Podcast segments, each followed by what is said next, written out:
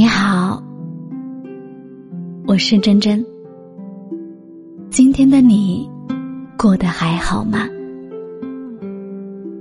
夜深了，如果你也睡不着的话，那么就在这里听完失眠人的故事再睡吧。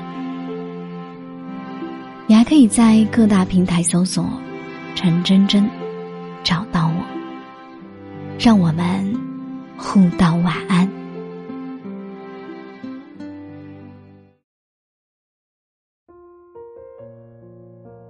凌晨两点，我第十一次下载社交软件。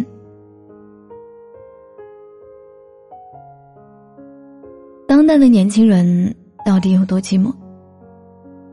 如果要让我回答这个问题，我会说：你去下载一个社交软件看看，立马就懂了。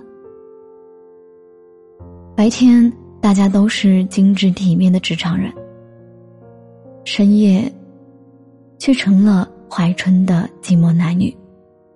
集体在被窝里掏出社交软件，开启睡前运动，在线立业。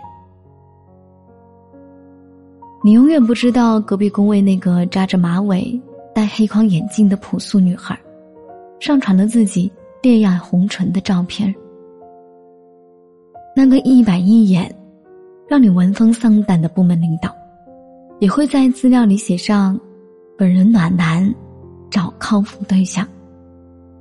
左滑右滑，交换照片，匹配聊天，几句试探，带着最隐秘的欲望，最直接的目的，这一套固定动作，每天都在上演，乐此不疲。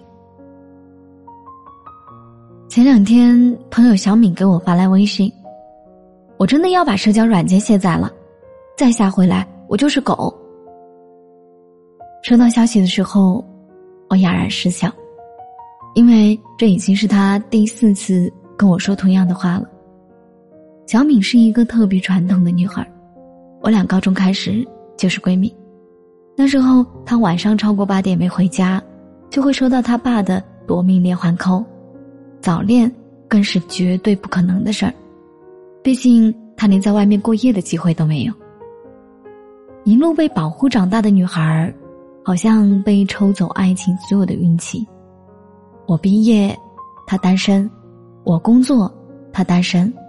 后来我遇到了我的男朋友，他还是单身。有一次聚会，他独自好玩的一首单身情歌，哭丧着脸问我：“你说，我是不是一辈子都要一个人过？”我说：“那。”你要不下一个社交软件试试？他露出惊恐的神色，不好吧？那上面能有正经人吗？我拍拍他的肩，别管正不正经，你现在连个人都没有，不是吗？那句话就像他打开了命运的潘多拉魔盒。小敏愤怒之下下了软件，抱着出淤泥而不染的心态。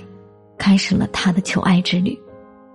他说：“这软件那么多人呢，哪怕遍地约嘛，也总有像我这样老实的人嘛。”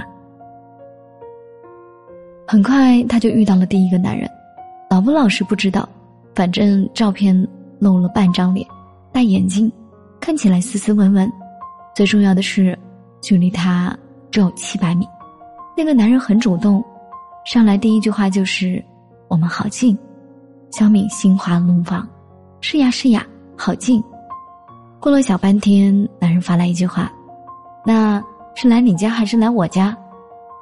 他吓得臭骂了一句：“天下乌鸦一般黑”，就愤怒的拉黑了。没过几天，又来了一个男孩，年纪比他小，照片上穿着一件花毛衣，还抱着两只猫。养动物的人。总不会太差吧，至少是个温柔又有耐心的人。小敏决定主动出击。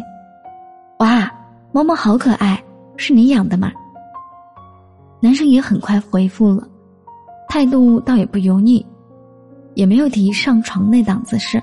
聊了两个晚上，他们从家庭住址聊到工作，又聊到下次见面是喝奶茶还是吃肥肠火锅，小米都觉得自己有点心动了。那个男孩儿好像还不错。很快，到了约定见面的那天，小米问他：“今天约完会，我可以来你家玩猫猫吗？”谁知道男生却说：“家里不方便呐，要不我们还是去酒店吧。”那一刻，小敏像吞了只苍蝇一样难受。原来在软件上，好像睡觉只是早晚问题。没耐心的，第一句话就问你约吗？有耐心的，假装和你拉扯几个回合，照样单枪直入。在那些城市化的聊天记录里，好像没有爱情，只有欲望。社交软件上的人都不靠谱吗？说百分之一百，太武断了。我姑且认为百分之九十九点九九九九吧。我身边有一位男性朋友，就是典型的社交软件玩咖。他和那帮哥们儿甚至有个群聊，里面专门用来讨论最近聊的女孩儿。如果女生问我们什么时候见面，他们就会不屑地说：“嗨，妈的！”现在的女生可真够主动的，但如果女生很高冷呢，也不会获得青睐。相反，他们会更加不屑地说：“装什么？都下载了软件，还装清高。”软件上形形色色的人，好像都被分割成了不同的标签：身高、体重、年龄、颜值、教育程度、收入。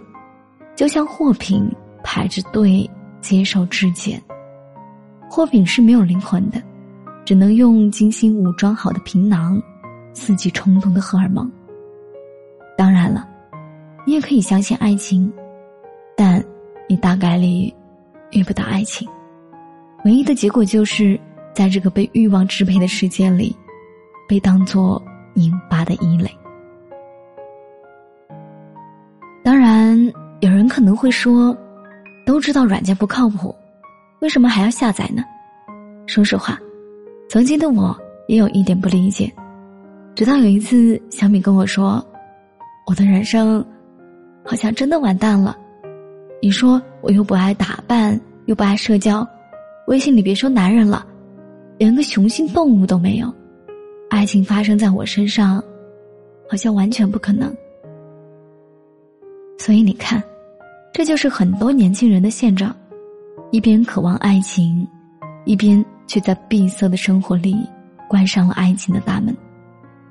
长大以后，生活平淡的像一潭死水，就连人际交往也变得越来越疏离。白天，我们稳坐在格子间，敲键盘，做报表；下班回到郊区的小次卧，往床上一躺。已经被抽空了所有的力气，好像我们再难有精力去辗转一个又一个的局，喝酒唱歌，认识新人，于是下一个社交软件，划两张照片，成了欲望唯一的出口。哪怕上面的人目的不单纯，哪怕那些聊天开场白有点肮脏不堪，我们能做的，好像就只剩下认命了。孤独是最难熬的，而鱼塘质量再差，总好过干枯的臭水沟吧。有句话说，这个世界上只有两种人：正在使用社交软件的人，和暂时卸载社交软件的人，没有第三种。那些信誓旦旦说再也不玩的人，当你七夕那天独自在公司加班，当你回到家里，看着空无一人，漆黑一片。当你年纪越来越大，不用父母催婚也会焦虑失眠时，你又破防了。下回软件，上传资料，应对新的人发来约吗？一如卸载前一模一样。后来我们在一次次失望中，终于认清了，那些认识不到三秒钟。就飞速发来约吗？只证明了一件事：在这个时代，深入的恋爱越来越难了，而快节奏的恋爱却越来越容易。人们很难进入一段亲密关系，却可以很快和一个人上床。在社交软件上，我们和不同的人聊着没有尺度的天，就像一艘失控的船，装上了不同的礁石，又短暂的停在不同的港口。只是，我常常在想，在这种快速的交友和恋爱方式中，我们除了欲望，还剩下什么？有句被用烂了的话，你们应当都听过。从前的车马邮件很慢，一生只够爱一个人。那时候，爱情是可以慢慢来的，我们可以慢慢靠近，慢慢了解。也正因为慢，爱情才是被提纯的，没有一点点杂质。但是在今天，我们为什么等不起了呢？为什么我们每个人都爱得十万火急，飞速坠入爱河，又快速的抽身，热烈过后，只剩空虚。说到底，是这个时代的爱变质了，它变得廉价又速朽，变得隽永的传奇。也许很多年后的某一天，越来越多人会放下非爱不可的执念，习惯肉体欢愉。胜过灵魂相惜，甚至封闭真心，还自诩清醒。在社交软件上，那句“约嘛”，不会招来反感，反而习以为常。但我不想走这种结局，我们依旧应该期待，有人和我们慢慢相遇，慢慢相知，慢慢相爱，就当是一种犯傻的执念吧。毕竟。当没有人再相信爱情时，爱情这两个字，才真正死掉了，不是吗？